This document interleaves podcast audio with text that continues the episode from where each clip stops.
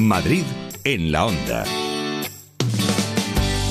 Es jueves y ya saben que los jueves toca treinta y tantos este espacio donde Pepa Gea pues hace verdaderos esfuerzos ¿eh? para que estemos todos Hmm. como rosas. Y Así hoy- estás tú. Así estoy yo. Y hoy nos vas a hablar, Pepis, de medicina tradicional china. Sí, mira, hoy en el treinta y tantos, como tú bien dices, donde cada semana divulgamos las ventajas de cuidarnos, hoy, hoy te voy a hablar de la medicina tradicional china y lo voy a hacer por dos razones.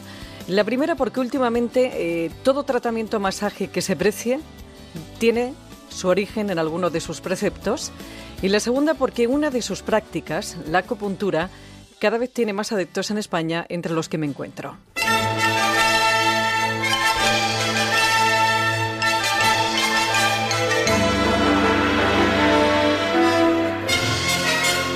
Y en este primer acercamiento muy liviano a los fundamentos de la rica medicina tradicional china, con la ayuda de Elena Vogt, que es eh, titulada en la disciplina y directora de la Clínica Universitaria Wanamen de Madrid Noroeste, vamos a intentar explicar de qué va. Esta medicina, que tiene título universitario propio, se integra en la medicina integrativa e integrativa ya que en nuestro país, a diferencia de otros, no está regulada. Eh, cualquier parecido con nuestra medicina es mera coincidencia, empezando por lo más básico, ya que la cultura china trata la enfermedad no como algo aislado, sino como parte del individuo. Trata al individuo, no se trata al ser humano como una enfermedad o como un enfermo, sino que se le ve dentro de todo su espectro social, eh, familiar. Tratan al ser humano en combinación con sus emociones, eh, su forma de vida, su forma de comer. Esto que cuenta Elena es eh, lo que se conoce como medicina holística, donde no hay enfermedades, hay enfermos. La medicina tradicional china se sustenta en varios pilares. En el chi, que es la energía vital invisible, en el yin y el yang, las energías opuestas en las que se diferencia el chi, y en los cinco elementos, que son los cinco estados fundamentales del universo.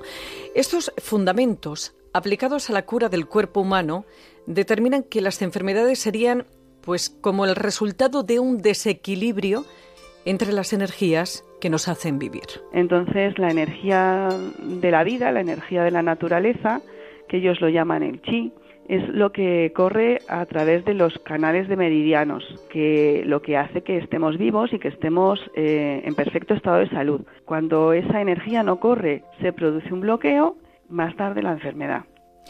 Es importante decir que el concepto de curación para ellos es, es diferente. Para nosotros la cura se da cuando el cuerpo ya está dañado y para ellos la curación se produce antes de que la enfermedad aparezca. Es más preventiva porque ellos diagnostican si esa energía está fluyendo bien o sin embargo hay bloqueos antes de que dé lugar a distintas patologías.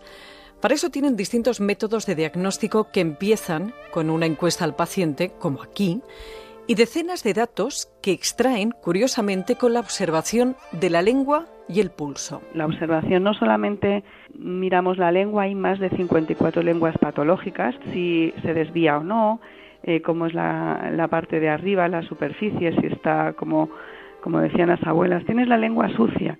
Eh, significa muchas cosas de cómo están los órganos internos.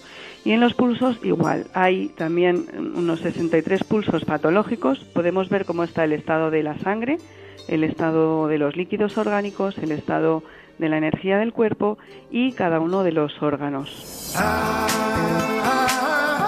Y una vez hecho el diagnóstico, comienza la curación que para ellos siempre, siempre empieza por la alimentación. Eh, sabemos que unos alimentos son más fríos o más calientes y afectan a esas patologías de forma severa e incluso las formas de cocción. Lo que pasa que en Occidente es complicado que nos hagan cambiar eh, la forma de alimentación y enseguida pues utilizamos la acupuntura porque es un método que no tiene efectos secundarios porque en dos sesiones ya se ven los resultados porque el paciente sale muchísimo mm, mejor porque además se, se ve cómo va progresando.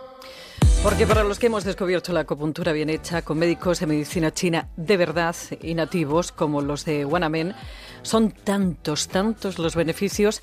Más adelante te contaré en profundidad de qué va esta técnica que, como todo el mundo sabe, consiste en pinchar unas agujas muy finas y flexibles en determinados puntos del cuerpo de los canales energéticos. Solamente te diré que en 1979 la OMS ya sugirió que 43 enfermedades podían ser tratadas con acupuntura y en 2004 mencionó que su eficacia había sido demostrada tanto en ensayos clínicos como en experimentos de laboratorio. Las enfermedades que se pueden tratar con acupuntura está la infertilidad, el insomnio, la hipertensión, la ansiedad, la artritis o la pérdida de peso, pero hay muchísimas más y no tiene efectos secundarios. Pero atención porque si no es suficiente con acupuntura, la medicina tradicional china, que no tiene fármacos, puede administrar también fitoterapia y reforzar los tratamientos con ventosas y moxibustión.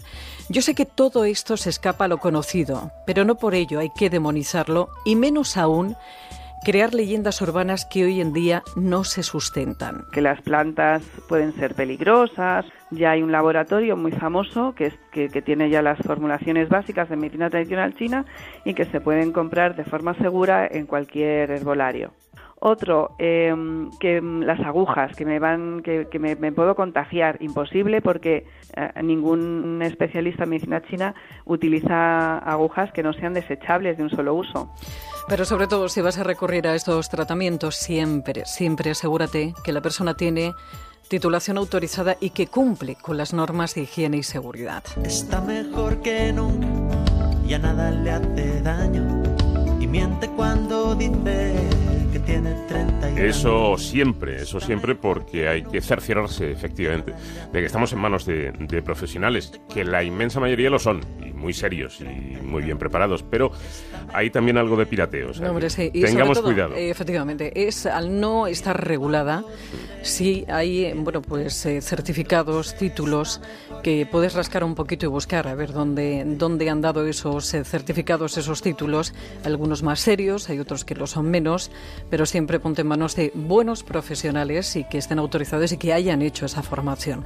Te recuerdo que tienes un Twitter, por cierto, la acupuntura hay que probarla alguna vez porque simplemente esa sensación de ver cómo sientes esa corriente interna vale la pena. ¿Tienes no un Twitter? eso. Que no, que va a doler.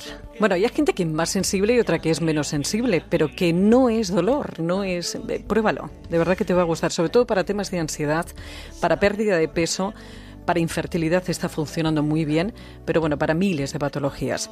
El Twitter es arroba treinta y tantos, onda cero. Para cualquier sugerencia o consulta tienes este correo electrónico treinta y tantos arroba onda cero punto es. Para volver a escucharlo o recuperar algunos anteriores, en onda cero punto es barra treinta y tantos. Y te recuerdo que tienes más información en el blog treinta y tantos que también encuentras en Celebrities de Antena 3 Televisión. Está mejor que nunca, ya nada le hace daño miente cuando dice que tiene treinta y tantos.